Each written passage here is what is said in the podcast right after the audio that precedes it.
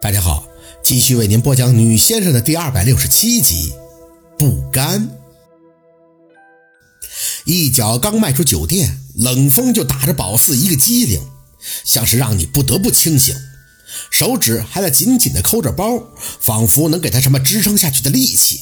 看着街上还在穿梭不息的车流，五光十色的霓虹，忽的就有些茫然，貌似刚从地狱爬出来，遥望人间。如此的虚幻，小姐需要给您叫车吗？门童见见宝四不动，很贴心的在宝四身后提醒，没说话，抬脚离开了酒店正门的范围。街边有垃圾桶，天真的凉了，手还没怎么样就冻得发僵不好使，在包里掏了一阵，烫手般的把那盒庞庞跟做贼一样塞给他的杜蕾斯扔了进去，哐当一声响起，真是耻辱。指尖在包里又碰触到了一个坚硬的包装，拽出来看了看，也一同扔进垃圾桶里。吸了大口的冷气，脸颊被吹得涩疼，抬脚走了几步，回头却又看向了那个垃圾桶，神经病一般的快速折回，从垃圾桶里又拿出那个坚硬的包装盒，小心的吹了吹，麻木的手又仔细的擦了擦，这才装进了包里。回头看着酒店金光灿灿的门脸儿，脚下却生根一般没再动弹。哪怕觉得已经身处暗处，希望中总是还有着那么一丝丝的渺茫，油灯般的摇曳的不想熄灭的火光。滴滴，宝，宝四，喇叭声在身后响了两声，随后就是庞庞惊诧的音调：“是你吧，宝四？”站着没动，傻的厉害。天哪！你怎么出来了呀？关门声后，听到急促的脚步声，跑到身后，冻僵的手终于被握进了一个温暖的掌心儿。出什么事儿了，宝四？眼球被冻得有些发硬，木讷讷的看向庞庞，鼻息处还能闻到他身上麻辣烫的味儿，很亲切的烟火的气息。想笑，可怎么使劲儿都笑不出来。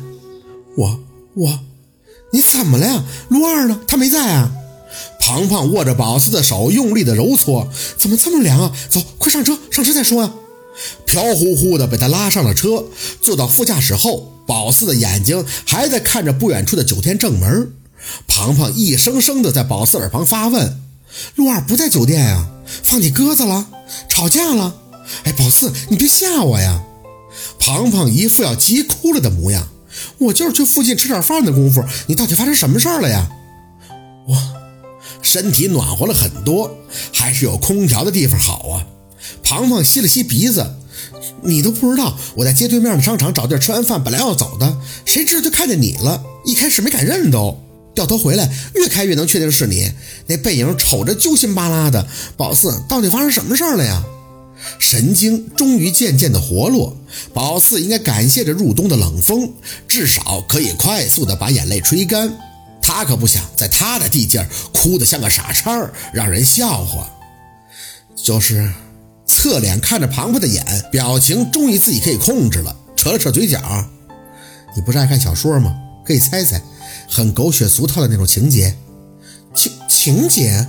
庞庞凑得很近，温热软乎的手还在不停地给他搓着取暖。我现在哪有闲心去想您的情节呀？您这状态就够让我害怕的了。是见着陆二了，还是没见着啊？见着了，宝四声音很轻，垂下眼皮不去看庞庞，怕从他眼底看到怜悯。还有个十九岁的姑娘，谁？一个姑娘。宝四发了两记自嘲的笑音。十九岁，姓陆的大概就得意这口，嫩的，看着清纯的，白的。我去的时候，俩人都洗完澡了。你不觉得很俗套吗？那沐浴露的香味特呛鼻子。庞庞呼呼的直抽冷气，有女的十九，这什么狗血呀？哼，不但狗血，还很俗套。宝四想到那个女孩子的脸，十九，长得很嫩的。我操！庞庞居然爆粗了，恶狠狠地砸了一下方向盘就要下车。哪个房间？我就找他要个说法。这不是侮辱糟蹋人呢吗？你等着，我这事这事我跟他没完。我说呀，房间号。宝四看着庞庞，缓了缓语气：“你要跟陆二怎么讨说法？”我庞庞憋了一下：“我得问问他，他这出是图什么呀？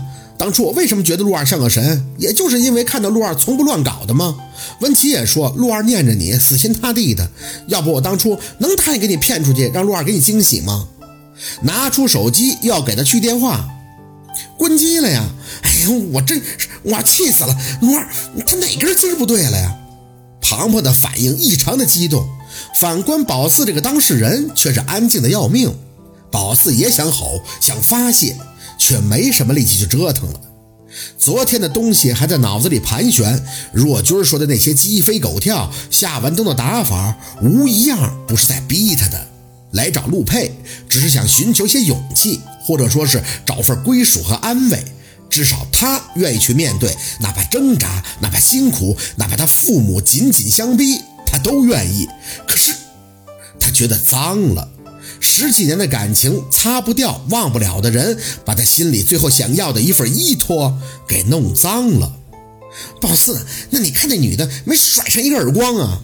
宝四摇了摇浆糊状的头，甩人家干嘛呀？两情相悦的，屁吧！庞庞恶狠狠地说着，就算是陆二变心，也不能这么快就喜欢上别人了吧？那女的就是被利用的傻帽。我跟你讲，宝四，陆二就是气你的，他就是吃醋大劲儿了，真的。气可以，跟他喊，跟他发飙都可以。他们上床了，宝四讷讷地说着：“是上床。”那女孩子一直说腿软疼。我靠！庞庞这一拳砸的车底都滴了一声，大口的呼哧气。我不行了，我这气都要炸了。先冷静一下啊！我我让自己先冷静一下，冷静吧。宝四也需要这个。呆坐了半天。宝四眼睛还是不自觉地看着酒店的门脸儿，无声的等。哎，那个宝四，我想到一个事儿。庞庞闷了半天，又看见宝四，你不觉得这事出的挺熟悉的吗？什么意思？庞庞清了下嗓子，我听说吧，这两个人在一起时间长了是互相传染的。你还记得你四年前吗？去的夜店也是故意气陆二，还找了一个男的，然后我没亲人家，也没跟人家上床。好像说这些也挺幼稚的，他不是什么都懂的吗？遇事给宝四摆弄的头头是道的，但这种事儿是他说气就气的，宝四理解不了。是你是没做什么，但陆二今天这事儿跟你四年前那个本质上还真没啥区别。庞庞夹着小心的看着宝四张口，你想啊，你是提前跟陆二约好了要见他的吗？他要是真想做什么，何必让你看到呢？这不就是故意的吗？那他目的是什么呀？宝四空着心，嘴里重复。那他这么做图什么呀？这，哎，庞庞挠头，就是气急眼了吧？是不是你父母那边还给陆二添什么堵了？或许吧，但宝四不愿意去想，头疼。嗯，宝四，要不咱先回家吧？回去以后咱俩再好好冷静一下这事儿。先不回去。庞庞愣了愣，不回去干什么呀？就在这待着，待一会儿。庞庞半知半解的哦了一声，见宝四只是一直看着风挡外边，许久才张上嘴。宝四，那你看到那个女人了，就没想着解释了吧？解释？打从准备去酒店，好像就觉得这事儿没法解释，就想快速的哄好她，依偎在她怀里取取暖，仅此而已。原本想说好多好多的话，却发现其实这事儿真的没法说。要说他爸害他。找男人弄替身做单子，他妈是同谋拍照片摆姿势，他们这么做只是不想让他跟他在一起。对了，他爸还要跟他妈结婚了，他们马上就要变成异性兄妹了。貌似宝四手里的东西还有这种解释能为自己洗刷，可身上怎么就像生生的被剥掉了一层皮呢？怎么就觉得那么恶心呢？算了。那种情形，我想你呀也没得心情解释。那你跟陆二说什么了？没说什么呀，互相伤害呗。这次是真的互相伤害了，心里苦笑，只听着庞庞一声接着一声的叹息，又说了很多。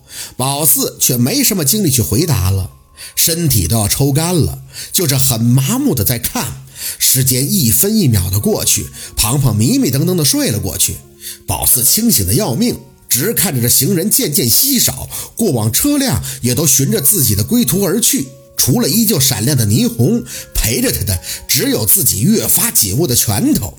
凌晨三点，心干干的与路旁的树干一同料峭，终将失望。如此不甘，可又必须放下。陆佩，你玩大了，也玩坏了。拿出手机，眼睛酸涩，已经没有了泪水，麻木的找出秦森的名字，按下了一条信息给他。麻烦帮我转告陆佩，我感谢他一直以来的帮助。从今以后，各走各路，再没关系。发送叫醒庞庞，咱们回家吧。好，今天的故事就到这里了，感谢您的收听。喜欢听白好故事更加精彩，我们明天见。